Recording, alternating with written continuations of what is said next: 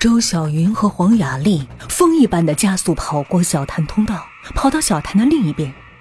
两个人站都站不稳了，靠在墙壁上，半蹲着身子，惊恐的望着方雨佳。方雨佳提心吊胆的慢慢走到小潭通道上，一双眼睛死死的盯着通道附近的水面。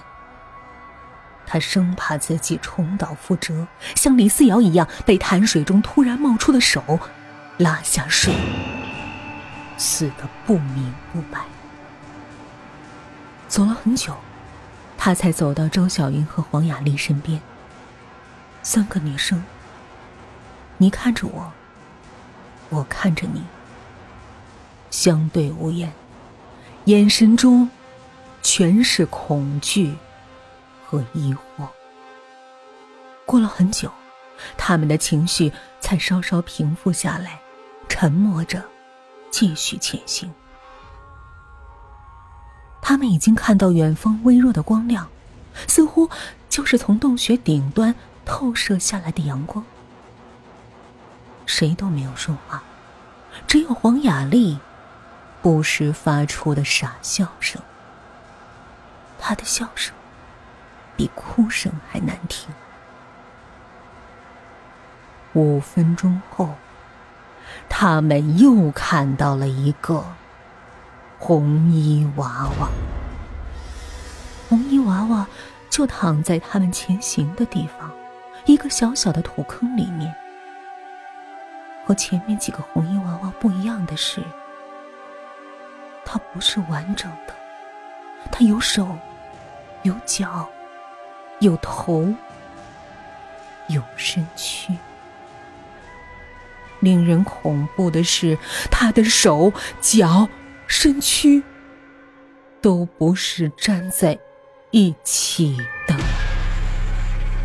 这种情形很容易让人联想到一个名词：四分五裂。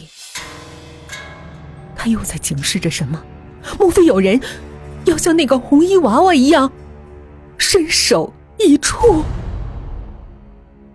走在最前面的周小云怎么也不敢再向前行了，她拼命的摇头，身子慢慢的后退，嘴里喃喃自语：“不是我，不是我，不是我。”他话还没说完，突然发出一声尖叫，整个人都矮了半截，一个身子直往下陷。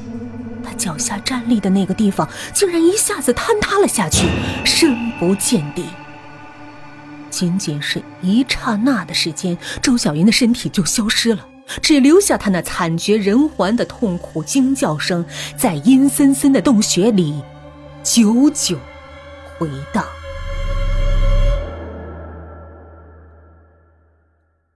风雨佳和黄雅丽。眼睁睁的看着周小云摔下去。隔了很久，都没听到周小云身体落地的声音。由此可想，那个塌陷下去的山洞有多深了。黄雅丽又开始傻笑。红衣娃娃，夺命的红衣红衣娃娃。方雨佳紧紧握了握拳头，手心里全都是冷汗。无论如何，他也要找到出口，和黄雅丽一起离开这个黑黝黝的洞穴，离开那个恐怖杀人的红衣娃娃。微弱的光亮。似乎在前方对他们招手，可是黄雅丽却傻笑着站在那儿。方雨佳怎么拉他都不肯走。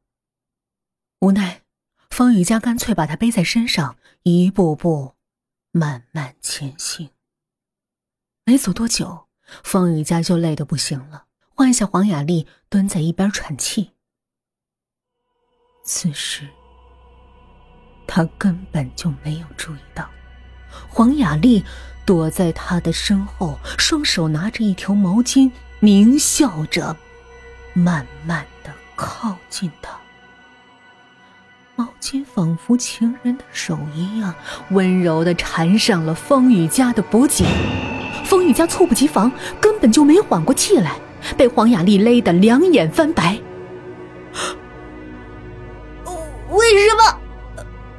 方雨佳无比艰辛的吐出这三个字，他实在想不通王雅丽为什么要杀他。为什么？还想问你呢？你以为我会相信杀人的红衣娃娃这种无稽之谈吗？杀死他们的凶手就在我们之间。秦日月死了，程思思死了，李思瑶死了，周小云也死了，现在只剩下我们两个了。既然不是我，凶手肯定就是你。我我没有。方雨佳还想争辩，可他实在是喘不过气来。别说了，留着这剩余的时间，在心中祷告吧，好好安息。无论你说什么，我都不会相信你。再见，我亲爱的方玉佳同学。哈哈哈王雅丽疯狂的大笑，笑得脸蛋都变形了。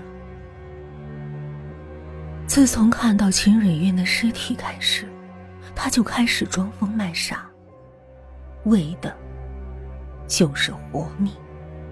他坚信，只要杀了方雨佳。就能逃出升天。方雨佳的身体开始扭曲痉挛起来。十分钟后，他彻底静了下来，不再动弹。王雅丽松了口气，抹掉额头上的冷汗，缓缓的。站了起来，啊，一切都结束了。他抬了抬头，望向远处的光亮。如果没有所谓的红衣娃娃，他相信自己能找到出口。可是，事情又怎么会如此简单？他看到了一个绝不应该出现的人，堵住了他的去路。那是早就被毒蛇咬死了的程思思。程思思挡住了他的去路，手里拿着一把明晃晃的刀，对着他冷笑。黄雅丽怔怔的说：“是，是你。”程思思冷冷的说：“哼当然是我。你以为是谁？是那个自作聪明的方雨佳？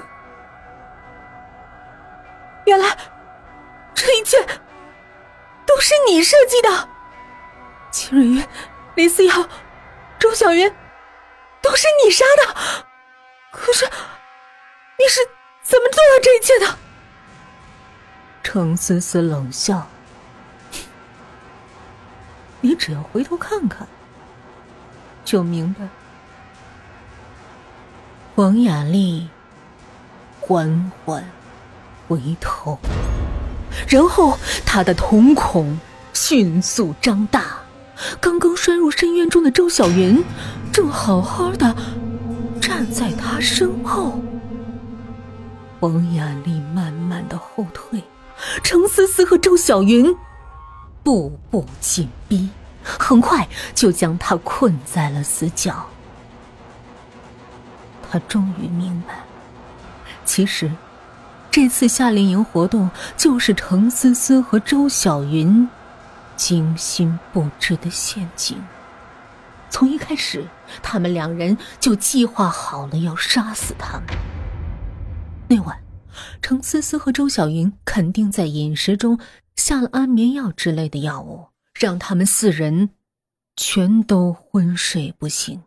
然后他们收拾了所有的物品，连带他们四人一起搬进了附近的洞穴入口，并吊死了秦蕊韵，悬挂在了洞穴深处。接着，他们利用当地的古老传说，故意在自己的帐篷顶上悬挂了红衣娃娃，并危言耸听的大肆宣扬所谓杀人的红衣娃娃。周小云还装腔作势的说看到红衣娃娃，挖空了心思来折磨他们的神经系统。现在回想，程思思举着火炬走在最前面，周小云紧随其后。火炬里肯定燃烧着能让人产生轻度幻觉的迷幻剂，再加上他们的心理暗示，所以黄雅丽产生看到红衣娃娃的幻觉，并在一定程度上帮助他们诡计得逞。